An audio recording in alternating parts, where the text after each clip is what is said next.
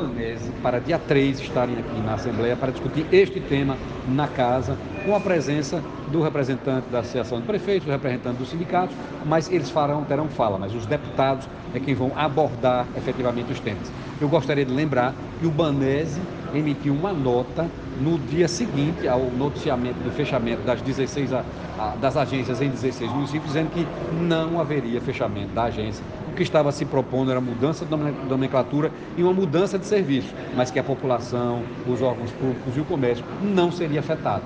Foi isso que a nota foi dada, como era uma nota oficial, nós lemos a nota aqui da tribuna, mas como muitas dúvidas se geraram a partir daí, eu entendo que essa casa está fazendo a missão de esclarecer isso. E com a vinda do presidente do banco, com a vinda da, da equipe técnica, nós teremos essa oportunidade no dia 3 de março, antes mesmo de qualquer decisão que possa ser proferida e de esclarecer e esmiuçar essas questões, porque essa casa os seus representantes, os seus deputados, estarão em defesa da população sergipana. E o Banese é um banco nosso que precisa é, apresentar a sua função social. Ele não é um banco privado, ele é um banco público e precisa atender essa demanda. Se a diretoria do banco nos convencer de que esta demanda está assegurada, de que os usuários, de que os sergipanos, de que as prefeituras e o comércio de cada município desse não sofrerá com essa modificação nas agências, porque elas não serão fechadas, o banco já garantiu.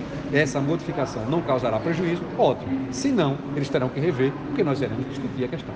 Até porque eles falam né, que vão transformar essas agências em, eh, em escritórios de negócios. Só que os municípios são municípios pequenos que já têm uma economia fragilizada.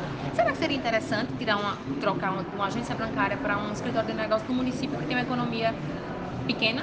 A justificativa que o banco nos deu, pelo menos informal, eu, num telefonema que eu dei ao presidente, era de que essa transformação em escritório de negócios, ela não produziria nenhum tipo de prejuízo. Inclusive, iam se ampliar o atendimento eletrônico, que hoje em cash já representa 96, 97% do atendimento na agência. Que o que eles estavam trabalhando eram questões mais contábeis, da unificação de agências em uma única contabilidade, buscando assim e apresentando assim uma melhor rentabilidade ao banco, que era apenas uma nomenclatura e com a retirada de alguns serviços, por exemplo, caixa imediato, porque os caixas eletrônicos hoje representam 97% do serviço bancário.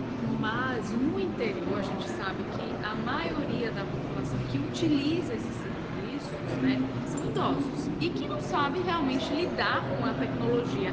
Aí é nesse caso realmente que fica essa preocupação. Como é que essas pessoas elas acesso aos serviços bancários? É exatamente essa questão que nós iremos abordar com a presença da direção do banco aqui no dia 3 de março, na Comissão de Economia e Finanças, para a gente esclarecer, em definitivo, essas situações específicas de abertura de conta, perda de cartão, alteração de senha, coisas que ainda precisam da presença física do, do vamos dizer assim, da unidade bancária.